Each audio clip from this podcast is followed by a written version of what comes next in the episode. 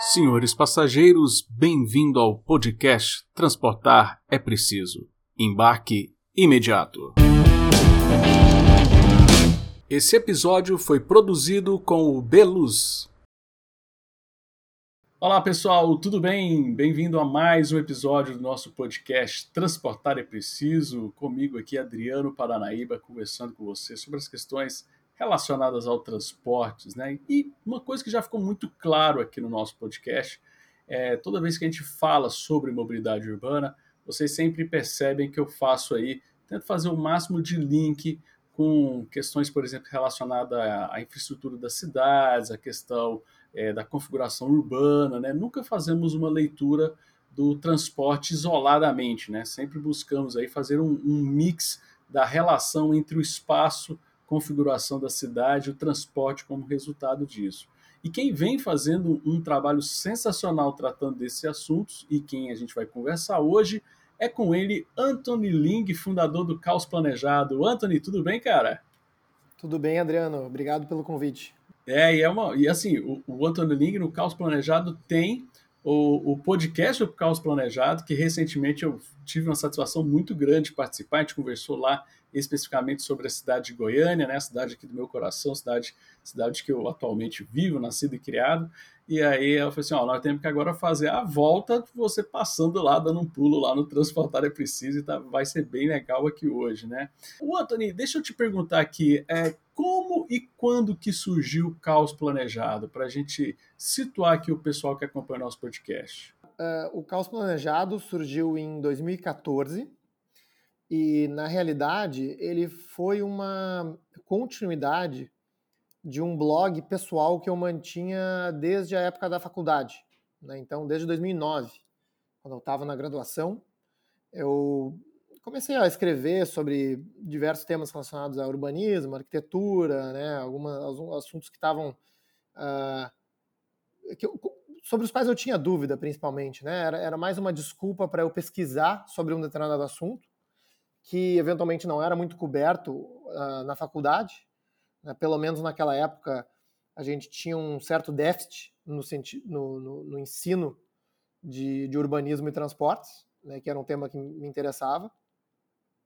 Então uh, eu pesquisava sobre esses assuntos, escrevia, né? O meu público, digamos assim, eram os meus próprios colegas. E uh, ao longo do tempo eu vi que algumas pessoas começaram a se interessar e acompanhar o, o trabalho, né? Comecei a fazer isso de forma mais, mais uh, estruturada e regrada. E, mas era um, um, projeto que não tinha uma linha editorial, uma pauta muito bem definida. Né? E depois que, que eu me formei, comecei a vida profissional também, não tinha tanto tempo para atualizar e produzir conteúdo. E aí uh, foi em 2014 que eu criei o Caos Planejado, que é, onde a ideia era assim, bom, eu, eu conheci gente ao longo desse caminho, né, de, de blogueiro de urbanismo, digamos assim, uh, convidei algumas pessoas para escrever junto comigo, né, principalmente o Marcos Paulo Schlickman, que uh, foi basicamente cofundador do Caos Planejado né, e editor de mobilidade durante muitos anos.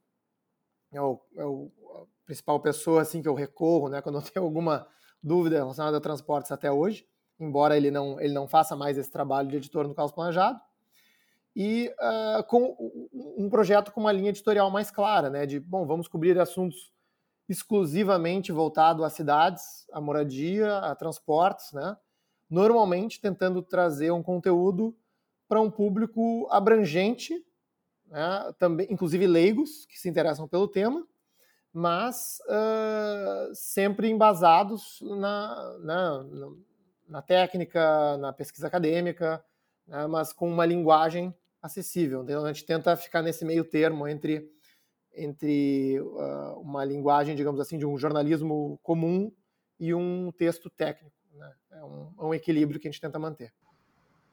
Nossa, sensacional. O Marcos Paulo mesmo já deu uma passada aqui também no nosso podcast, depois quem quiser dar uma olhada, onde ele comenta do, do, da pandemia do transporte lá em Portugal, ele que mora em Portugal lá, tá, tá radicado lá, né? Mesmo sendo brasileiro, está lá morando no, na, lá em Portugal, né?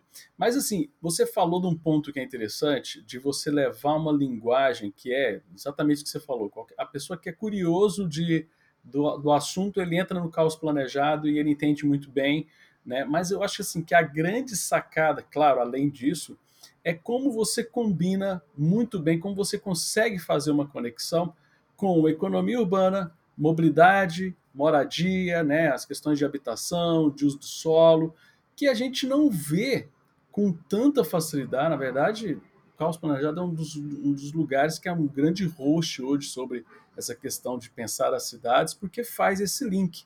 Uh, por que, que você acha que a gente não tem tanto esse, é, é, essa relação entre esses assuntos, né? principalmente na academia, tudo muito isolado, o pessoal fica meio em silos, né? Fica ah, o engenheiro de trânsito, de tráfego, né? o arquiteto, o engenheiro, o geógrafo, o pessoal fica meio, cada um na sua caixinha, e a grande mágica que eu vejo com o caos planejado é que você consegue fazer esse grande link, né?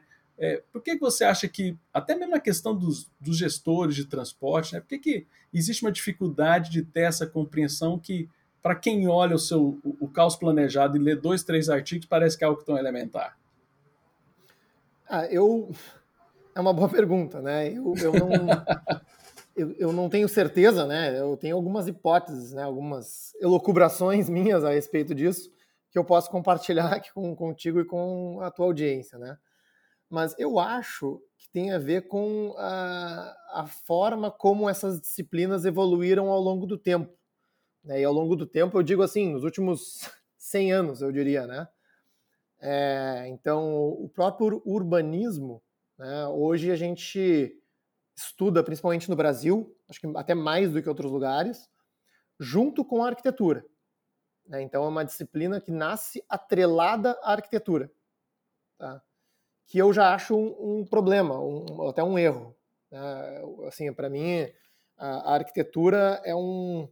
A gente está pensando num objeto final construído muito claro, né? o, o previsível. E, e, as disciplinas envolvidas são, são exatas, principalmente. Né? A gente tem aí técnicas construtivas, engenharia civil, né? fazer um, um, um, projeto executivo, detalhamento, né? tem, tem uma série de questões uh, técnicas bastante objetivas né? no, no, estudo da arquitetura e também eh, né, uma questão estética né? que, que envolve aí muitas discussões e, e avaliações das obras arquitetônicas. No urbanismo, a gente tem uma cidade que é um, é um processo, que eu digo, né? É um, a gente não tem um objeto final construído, né? um, ponto final de, bom, a cidade está pronta, né? Ah, então a gente não deveria pensar a cidade como um projeto, né? Mas sim como um processo. E, e aí entra e aí que e esse entra... pessoal trabalha e esse pessoal trabalha com projeto. Exato, né? E aí que entra, por exemplo, a disciplina da, da economia, da geografia, sociologia, história, né? Que eu acho que nos ajudam muito mais a entender as cidades do que, por exemplo, a engenharia civil no momento que a gente vê o, urbanismo sendo carregado aí de uma disciplina, né, que veio aí da engenharia civil e da belas artes, que é a arquitetura, né? A arquitetura surgiu dessa, dessa da união dessas disciplinas. Uh, e o estudo das cidades pelos arquitetos veio veio dessa dessa dessa vertical. Uh, o transporte tem tem vindo, né, da engenharia de transportes né, de uma disciplina que tradicionalmente foca, no, e aí eu né, acho que dá para comentar que isso tem, tem mudado muito na, nas últimas duas décadas aí, né, mas que tradicionalmente olha para o automóvel, né, para o fluxo de veículos de uma, de uma avenida, né, foca em obras rodoviárias, né, e, e, e por muitas vezes olha o, olha essas, esses fluxos de uma forma isolada na cidade. Né? Ou seja, ah, tem muitos carros numa avenida, então a gente tem que alargar, né? ou tem que construir um viaduto por cima, né? sem olhar né, o que, que, significa no impacto ao redor, né, no seu entorno. Bom, quem são aquelas pessoas? Bom, são pessoas de alta renda se deslocando de carro, né? Como é que a gente, de repente, muda o modo de transporte dessas pessoas, né? Ou aproxima essas pessoas, né? Não. É, por muitos anos né, a, a engenharia de tráfego, né, olhava justamente, né, exclusivamente para esses, esses elementos da cidade, meio que de forma isolada. O pior, né, Antônio? Olhava origem, destino e, e tanto faz o que está no meio, né? É o que a gente vê às vezes em muitos estudos. Né?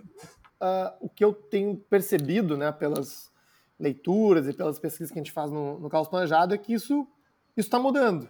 Está né? mudando, a chavinha está mudando. Hoje em dia, hoje, assim, os jovens pesquisadores, todos, né, a grande maioria, tem essa, né, essa mentalidade mais, mais holística né, em relação aos, aos problemas da cidade. Mas realmente é uma, é uma forma de pensar, digamos assim, que dominou né, as, essas as, as duas vertentes, né, de, por exemplo, urbanismo, cidades e, e transporte, uh, por muitos anos. Ah, bacana. E assim, uma coisa que é bem, bem interessante ainda nessa, nessa discussão, você falando da evolução, né?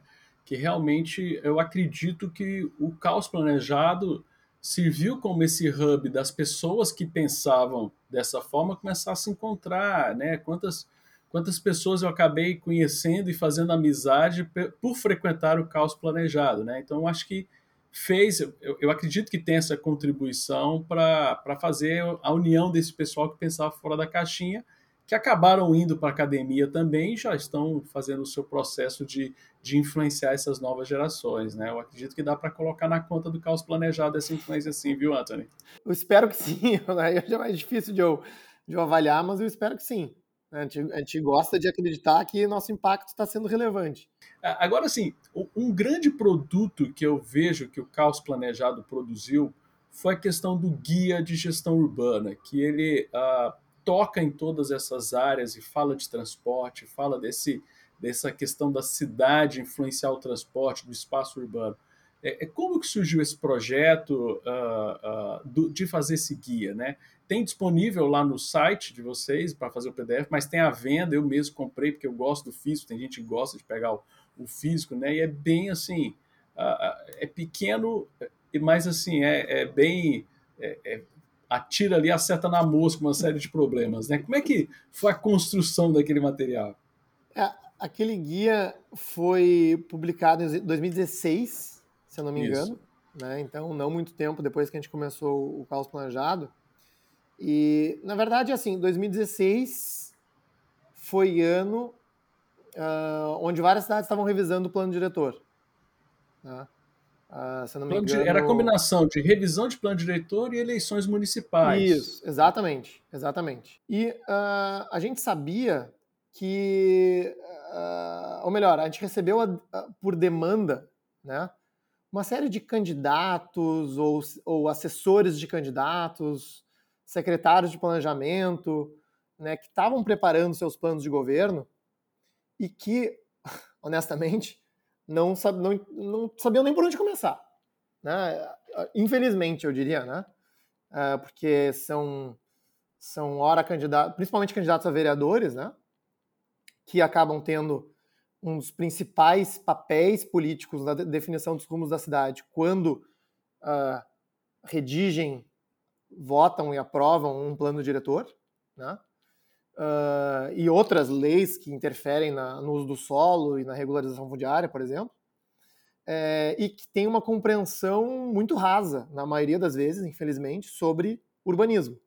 A gente recebeu contato de pessoas de, enfim, diversos partidos, diversas cidades, né? Uh, a gente disse, olha, uh, a gente até, né, eu até me disponho a, a ajudar alguma né, ou, ou, orientar as pessoas de alguma forma, mas a gente não a gente não faz isso no caos planejado, né, de, de entrar num projeto específico numa cidade, porque a gente é uma plataforma de disseminação de conteúdo, né? E ao mesmo tempo, nessas, nessas leituras e pesquisas sobre cidades brasileiras, a gente percebeu que muitos problemas urbanos brasileiros se repetem, né, principalmente nas grandes cidades. Né? As cidades tiveram um desenvolvimento urbano em épocas parecidas, né? com concepções de urbanismo parecidas. Né? Uh, então, uh, muitos erros foram parecidos também. Né? Uh, e a prioridade que muitas cidades dão para uma ou outra ideia ou forma de gestão também são parecidos. Então, tipo, bom, vamos fazer um, um um guia mesmo, né? Um, é, um, é um livreto, é, é, é, muito pequeno né? o, o material, para distribuir aí gratuitamente, né? E quem quiser dar uma olhada e se inspirar de alguma forma, né? Mesmo que tenha né, um, um, entendimento uh, muito básico né, ou nenhum sobre, sobre urbanismo, pode pegar e rapidamente né, ter aí um, né, um, um, aparado de ideias. Uh, e uh, inicialmente seria só uma publicação digital, na forma de um e-book, e por nossa sorte, a editora Bay, né, que é parceira do Arc Futuro, que hoje né, é envolvida com o INSPER na, no Laboratório de Cidades, uh, se interessou pelo projeto e nos ajudou a publicar, né, a fazer uma versão impressa, que foi super uh, super legal, né? Assim, uma parceria que valorizou o projeto e, e também nos desafiou assim a fazer um primeiro uh, uma primeira publicação impressa. E tá aí, né? Agora ele tá, acho que ele está esgotado na editora, mas tem para baixar o PDF gratuitamente do, do nosso site. E eu acho que continua, assim, por mais que já tenha se passado aí seis anos, né? Uh, muitos dos temas continuam relevantes, né? As cidades são uh, os problemas né? continuaram né? os mesmos, né? É, assim, não dá para não dá para exigir muito também, porque a cidade é um, é um organismo muito lento, né? Era isso que eu ia te perguntar também, se você está prevendo aí uma revisão dele, se vai fazer alguma edição ampliada ou não. Mas você falou que está tão atual, então acho que você nem está pensando em mexer nele. É, a gente, Como são os planos? A última vez uh, que eu olhei, assim, não, não tinha planos de reeditar, né? Então, uma coisa meio que, que parou por ali. Né? O, continua relativamente atual. Acho que tem algumas, alguns errinhos ali que poderiam poderiam ser editados, né, que a gente já corrigiu na versão digital, mas a gente está com outras ideias, né, de eventualmente lançar um curso ou eventualmente até um, um livro próprio, né, assim, mas daí não um guia, mas mais um, uh, um compilado, né, das, das ideias que a gente vem estudando nos últimos, nos últimos anos. Eu queria que você fizesse um, o nosso ouvinte, para a nossa audiência, é, qual que é o teu panorama, a tua perspectiva de uma de uma cidade boa, né? Assim, é ruim falar isso em cidade ideal, né? Mas o que, que tem que ter numa cidade para que ela consiga de fato atender a questão de mobilidade, a questão de habitação, de uma, uma cidade é, agradável, é coisa para caramba, eu sei, mas é, assim um, um, panorama assim do que, que as pessoas deveriam perceber, porque assim a gente fala tanto, como você falou, a, a, o vereador me procurou e ele não tinha a mínima ideia do que propor. Pô, mas o cara fica preso no trânsito todo dia, né? Tem algumas coisas que não são elementares, assim, não são óbvias. Ah, são problemas do cotidiano, mas tem coisas que mexem no dia a dia das pessoas que elas não sabem. O que, que precisa ser, de certa forma, assim, de linhas gerais, assim, ser tocado para mudar esse dia a dia? Porque a pessoa vê o congestionamento, mas ela não está vendo o que está causando aquele congestionamento. Né? Uma pergunta difícil, mas eu vou tentar usar aí um. Né, priorizar, né? Bom, são os grandes Isso. temas aí que a pessoa poderia olhar na cidade, né? Em relação à habitação, né, eu acho que fica evidente que é só olhar para a condição uh, trágica de muita, muita da habitação que hoje existe no Brasil. Né? A gente tem aí os números, são uh, milhões de pessoas morando em favelas, né, o que o IBGE chama aí de aglomerados subnormais, com pouquíssima infraestrutura pública, né, muitas vezes sem título de propriedade ou de posse, né, sujeito a enchentes. É, então, bom, é, aí é um ponto importantíssimo para começar. Né? Então, bom, como é que a gente urbaniza essas áreas? Como é que a gente traz elas para a cidade formal? Né? E como é que a gente impede que uh, essas áreas, essas pessoas continuam, continuam aumentando, né? Essa, essa, essa, essa, essa, nessa condição, né? Pessoas morando nessas condições. Então, eu tendo a olhar assim, bom, precisa ter um investimento forte, né, para melhoria das condições habitacionais e de infraestrutura nas áreas já existentes, enquanto na cidade formal a gente revisa a nossa legislação, né, para que a oferta seja expandida, né, não, que não tenha gargalos de oferta imobiliária, para que a demanda habitacional seja de fato atendida e essas áreas informais uh, sejam minimizadas. E do lado de transportes, uh, a gente, né, e aí olhando assim, espaço privado e espaço público, né? Espaço privado, uh, eu acho que a gente tem muita regulação, né, que leva muitas pessoas para a informalidade, né, e, os estudos econômicos uh, sugerem isso, inclusive. É, enquanto no espaço público a gente tem pouquíssima regulação ou fiscalização ou planejamento ou penso, né? E isso é, é uma tragédia no Brasil, porque a gente já tem para os espaços privados os arquitetos, os engenheiros, os incorporadores, os investidores, né? Um monte de gente que vai pensar no que, que vai ter e como é que vai ser cada construção de um terreno. Mas a gente não tem nenhuma outra pessoa, senão o poder público, para pensar como que a gente usa o espaço viário e o espaço de parques e de né, orlas e enfim e de áreas de preservação, né? E, e não é dada a devida prioridade para isso né, no, no, poder público. Né? O poder público foca mais em como regular o privado do que como regular o próprio espaço público. Então, assim, se a gente olha para o espaço público hoje, ele foi privatizado, né? Ou seja, aí 90% do espaço é carro carro privado, né? automóvel individual, que ora fica parado, estacionado, né? sem pagar um centavo para a cidade, utilizando aí um, um, né, é um, é um, tem um valor imobiliário aquilo que está sendo ocupado né, para a cidade. É, eu digo que aquilo é, é, tudo renúncia fiscal. Né? Aquilo é, um, é, um, é uma taxa ou né, tem aquilo tem um valor público que, que não está que tá deixando de ser a sociedade para a, a sociedade paga para o cara deixar o carro estacionado o dia todo, que é a realidade da cidade. Exato, né? Então o carro parado. Eu brinco assim, todo mundo acha totalmente aceitável deixar o carro parado na rua. Mas se a pessoa colocar ali o sofá, a geladeira, né, um monte de caixa, ocupando exatamente o mesmo espaço de um carro, aí é um, é um caos, né? Como é que pode? Esse monte de coisa ocupando espaço, né? Embora seja exatamente, é uma propriedade individual, né? Normalmente de uma pessoa de alta renda. E aqui a gente tem que ser realista, né? Porque a gente tem que ser realista, porque eu sei que enfim, tem muita gente que, ah, eu tenho carro e eu não sou rico. Mas, sim, na realidade brasileira, normalmente, quem tem carro está aí no, no, né, nos percentis mais altos de renda da população. Então é um uso muito ineficiente do escasso espaço público que a gente tem. Né? Então, uh, no momento que a gente tem o transporte público né, e coletivo baseado em, em, ônibus, que precisa ter horário, né, onde o, veículo é caro, onde o combustível é caro, onde o tempo do motorista é caro, né? E tem que rodar no meio desse trânsito, você começa a tornar essas operações de transporte coletivo ineficientes, né? No momento que você tem um trânsito mais lento, uma tabela horária, você vai ter que ter mais veículos, mais motoristas, né, para cumprir aquela mesma tabela horária, né?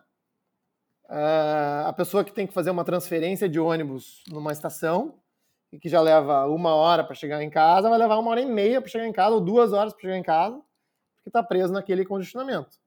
E tem uma ligação muito forte, né, esses dois assuntos, porque se você não tem uma oferta boa de imóveis mais ao centro da cidade, você força as pessoas a morarem mais longe, de forma mais regular, e que vão fazer esses ônibus ficar mais tempo presos no trânsito, né? Exato. Então, isso, e isso está tudo interligado, né? Então a gente começa a pensar, bom, as nossas cidades restringem o densamento em áreas centrais. Né? Que, que isso gera? Gera pessoas morando mais longe e moradia menos acessível nessas áreas. E é um argumento comum que eu ouço é o seguinte: não, mas não tem infraestrutura adequada nessa área central para atender esse número de pessoas. Ok. Então a gente vai colocar essas pessoas aonde? As pessoas não, elas não somem, né? Elas vão elas vão morar em algum lugar, não, não vão morar naquela área, elas vão morar um pouquinho mais longe. E aí aquelas pessoas que estão um pouquinho mais longe vão ter que morar ainda, né, por sua vez, um pouquinho mais longe. Aí assim vai. Né? Então, aonde é mais barato implementar infraestrutura, melhorar a infraestrutura e colocar serviços públicos? É no centro da cidade ou é na periferia da cidade? É, é muito, muito mais barato no centro da cidade, onde tem ganhos de escala, né, onde já tem infraestrutura instalada, né, onde tem proximidade aí as, as, aos, aos, demais serviços públicos já existentes. Né? O Jornal de Porto Alegre me entrevistou justamente porque aqui em Goiânia o plano diretor permite subir prédios mais altos, né? Eu estou fazendo essa entrevista aqui do 26 andar, que é onde eu moro, o prédio ainda vai para 35 andares. E é engraçado que a pessoa, daí, tipo, o repórter de Porto Alegre me fez a seguinte pergunta: mas não é claustrofóbico, muito prédio alto, perto um do outro, né? Porque aí em Porto Alegre tem um histórico aí do, do, do espraiamento muito grande, é uma grande briga que vocês têm aí. E eu me lembro do registro que você fez uma viagem que você fez ao Japão, né?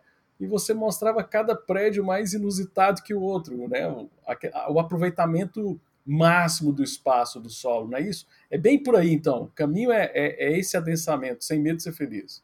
Quando eu falo que adensamento é algo positivo, eu, é, é, algo positivo, mas sem, sem um juízo de valor, na verdade, né? O que eu estou dizendo é o seguinte: se você permitir o adensamento nessas áreas, você vai ter um impacto de maior acessibilidade habitacional, menor custo de infraestrutura, menor deslocamento de carros. Isso é um, isso, né, isso é um dado, tá?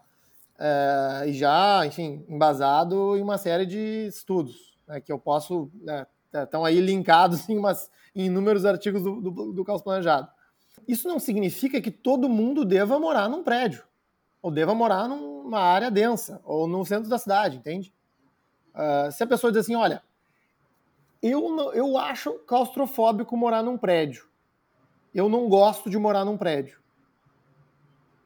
Então, esta pessoa tem todo o direito de buscar uma opção de moradia mais arejada, com mais espaço, com mais luz e tudo mais. Né? Só que essa opção de moradia é abundante. Aí quando eu digo isso, eu estou dizendo o seguinte: olha, se você pega do ponto do centro da cidade e andar 50 quilômetros, só vai ter espaço. né? A única opção de terra, de, de propriedade para comprar vai ser uma zona assim, meio rural. Né? Então, essa, esse estilo de vida é abundante para todo mundo que busca esse estilo de vida. Né? Mas é um estilo de vida onde a pessoa que busca esse estilo de vida que deveria fazer o trade-off. Né? De, bom, eu prefiro esse estilo de vida do que uma vida urbana. Né? Agora, isso não significa que você tem que proibir um estilo de vida urbana para outros que preferem esse estilo de vida, né? De estar próximo ao Proibir o estilo urbano no, no, no, urbano, né? Porque a gente Exato. tem um monte de, de obrigações. Né? Que, que você tem que ter recurso, você tem que ter um monte de coisa que é meio que proibir o urbano ser urbano, não é isso? Na, verdade, é, é, proibir o estilo de vida de terceiros, né? Porque a, a ideia de que você não pode construir esses prédios porque as pessoas, digamos assim, né? Aí vou colocar assim um, uma aspas aqui, né? Como uma entidade abstrata. Sim não vão gostar desse resultado, significaria, em última instância, que todos esses prédios ficariam vazios. Né? É verdade. A gente vai construir um monte de prédios, vai ser tão terrível, vai ter sombra, né? vai ter todos esses problemas, né? que, que né? alegados problemas né? para o estilo de vida. Bom, então ninguém vai querer morar nesses prédios, evidentemente. Né? Agora, se não né, se, os, se o adensamento de fato ocorre, né, e as pessoas ocupam esses edifícios com atividades, com suas moradias, e decidem e optam né, e, tomam a ação né, de investir o seu patrimônio né, para pagar o aluguel, para comprar um imóvel nesses, nesses lugares, significa, olha, talvez né, é, seria bom ter aí um mais espaço, mais jardim e tudo mais, mas em, em última instância, a, minha, a preferência daquela pessoa foi o estilo de vida urbano, né? Sobre os demais estilos de vida. Foi ter um estilo de vida próximo ao seu emprego, próximo ao serviço, né? usando o transporte coletivo. Então, é esse, é esse estilo de vida, né? é essa oferta de cidade que está escassa no Brasil. Né? A gente tem aí, uh, em, em, muitas cidades, uh, o único lugar que possui essas características sendo o centro histórico, né? que, que os lugares que foram construídos quando se ainda permitia né? Uh, gerar esse tipo de cidade. Né? Eu penso, por exemplo, Porto Alegre. Né? Os bairros mais caminháveis são aqui Centro Histórico, Bonfim, né? uma parte da Independência. que foram construídos, construídos né, em grande parte mais de 50 anos atrás. Né, se pega o próprio Rio de Janeiro, né? Uh, Centro, Flamengo, Copacabana, Ipanema e Leblon, a sua massa construída foi feita sob legislações que hoje não seria permitido mais no Rio de Janeiro. Né? E aí o que, veio depois? Veio Barra da Tijuca, né? O que, veio em Porto Alegre? Veio Petrópolis, Bela Vista, né? Três Figueiras. São bairros que têm boa qualidade de vida para quem pode pagar, né? para quem, quem tem um carro, para quem não caminha na rua, né? Acho que, acho que a, gente, a gente tem que começar a mudar isso, né? Uh, e, e, é, e, é esse, e é essa mudança de, de, de entendimento né, em relação a, a como, como a cidade funciona e, e, e, como a gente deve, deveria, digamos assim, permitir que a cidade se desenvolvesse, né, porque a gente não defende um modelo único de cidade. Né, eu, não de, eu não defendo que a cidade seja de forma XYZ, mas o que eu posso identificar é que, olha, há uma preferência clara de estilo de vida que está sendo restrita. Você falou que você está observando já uma mudança de pensamento, né?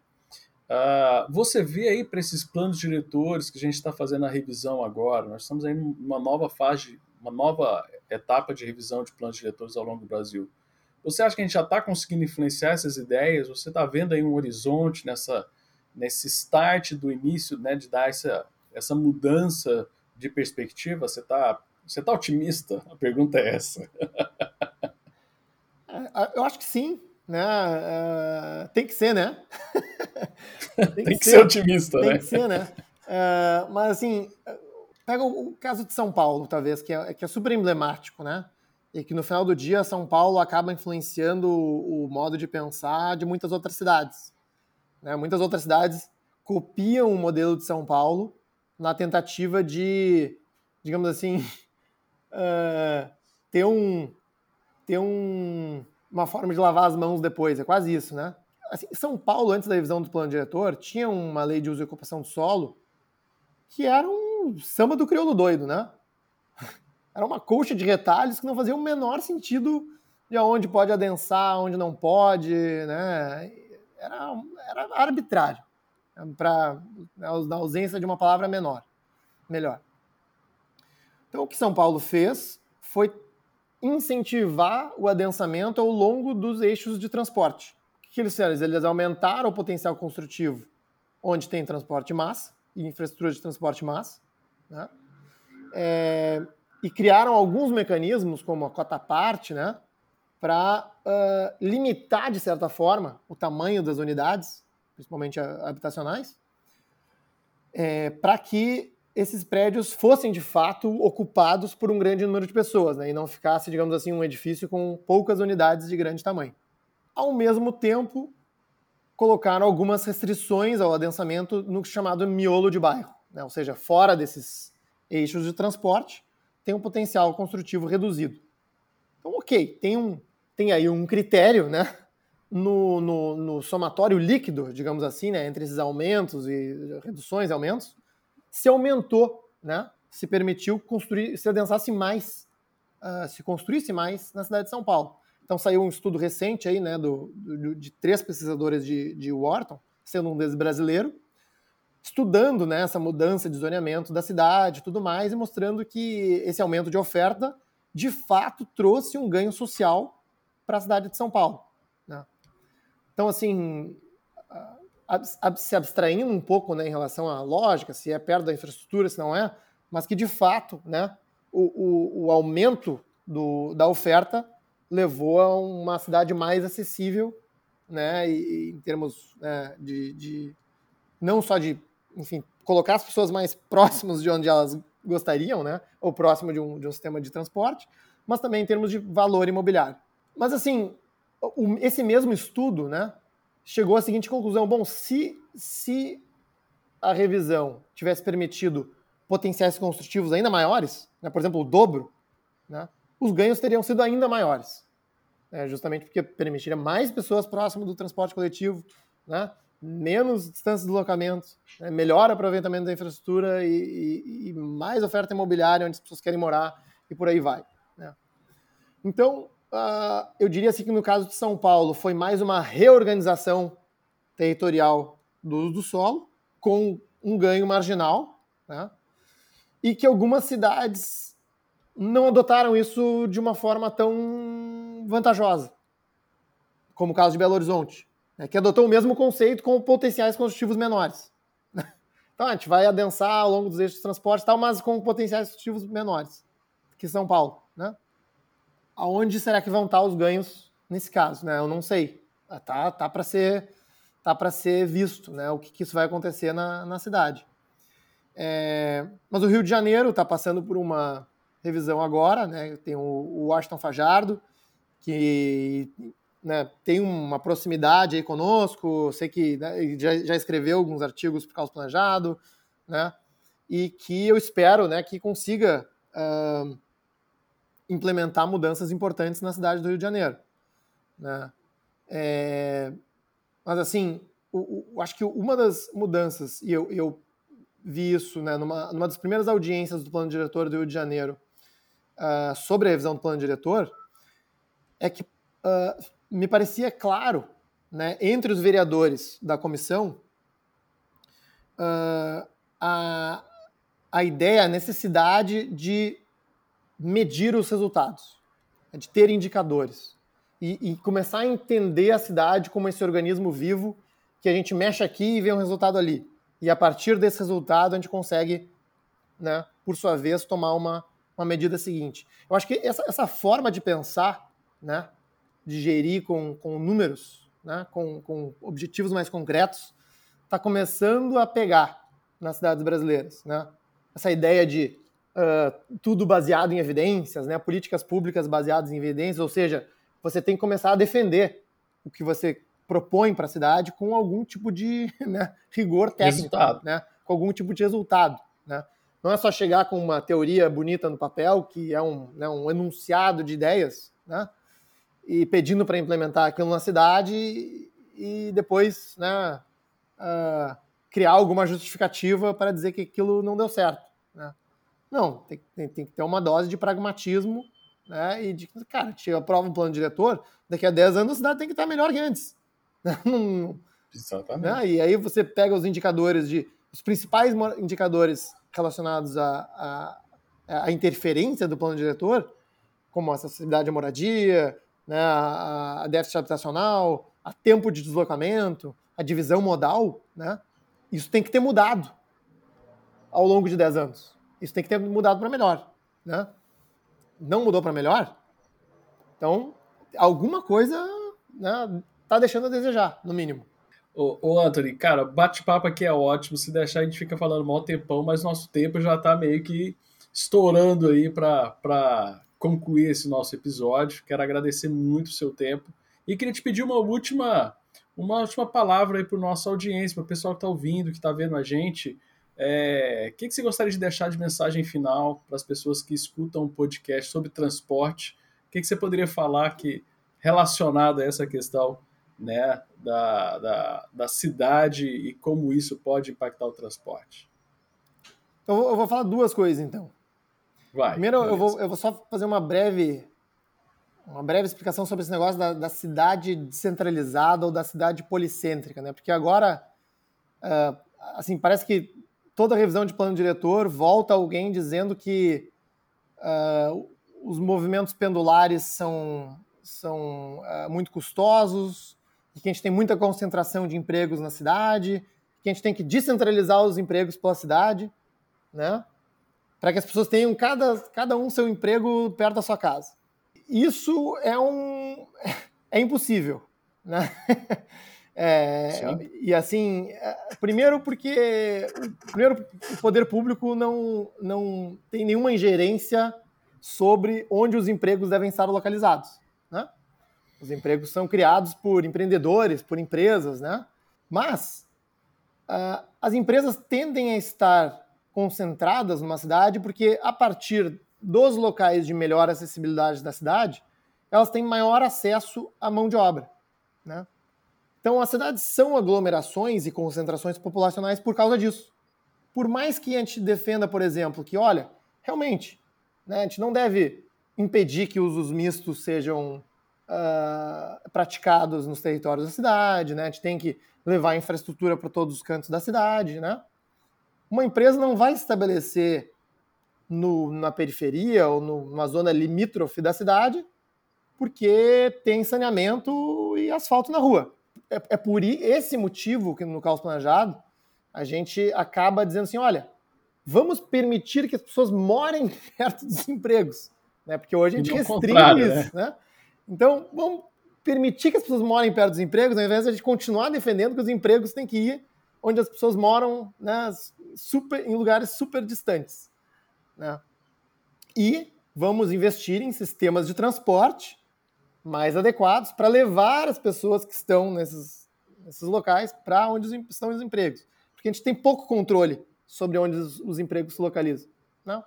Não, é impossível. O cara hoje trabalha numa zona da cidade, amanhã ele arruma um emprego em outra zona da cidade. Exato. Não dá para não dá para você é, querer planejar esse caos, né? que é a vida humana dentro da cidade, né? Exato. Então, acho que, enfim, acho que só um ponto teórico é importante porque esse assunto sempre volta à tona, né? É, e, por fim, eu vou fazer o meu alto jabá aqui, tá? Claro, tem que fazer. É, Para quem se interessar sobre esses assuntos, né? O Caos Planejado está em todas as plataformas, mídias sociais, a gente tem o site, a gente tem o podcast, né? E para quem quiser se conectar com uma rede de pessoas aí que se interessam por esse tema, que trabalham nessa área, né, de, seja em relação ao urbanismo, setor público, economia, estudantes, né, tem a possibilidade de apoiar o projeto do Caos Planejado a partir de R$ reais por mês. E aí tem o nosso grupo de WhatsApp, você pode acompanhar as gravações do nosso podcast, a gente faz encontros internos para o pessoal se conhecer. Então, enfim, é uma iniciativa aí que a gente tem uh, uh, difundido para que a gente consiga aí, em algum momento, gerar uma sustentabilidade financeira do nosso projeto que estamos chegando lá. Um dia a gente chega lá. Mas, ah, mas está indo muito bem. O grupo, eu, eu sou um dos apoiadores, acho realmente sensacional os grupos, as discussões que são feitas, as reuniões. Não consigo participar de tudo, eu vou confessar. Mas para quem quer ter o acesso, cara, é da hora. Anthony, cara, muito obrigado. Valeu demais pelo seu tempo. Todo mundo que a gente entrevista aqui são pessoas que têm uma agenda semi-impossível, então fico muito, muito agradecido mesmo de ter disponibilizado um pouco do seu, do seu tempo tão escasso para falar aqui com a gente no Transportar é Preciso. Muito obrigado. Eu que agradeço, Adriano. Obrigado pelo convite. E muito obrigado você que nos acompanhou. Lembrando que transportar é preciso e o embarque é imediato, pessoal. Valeu, um forte abraço.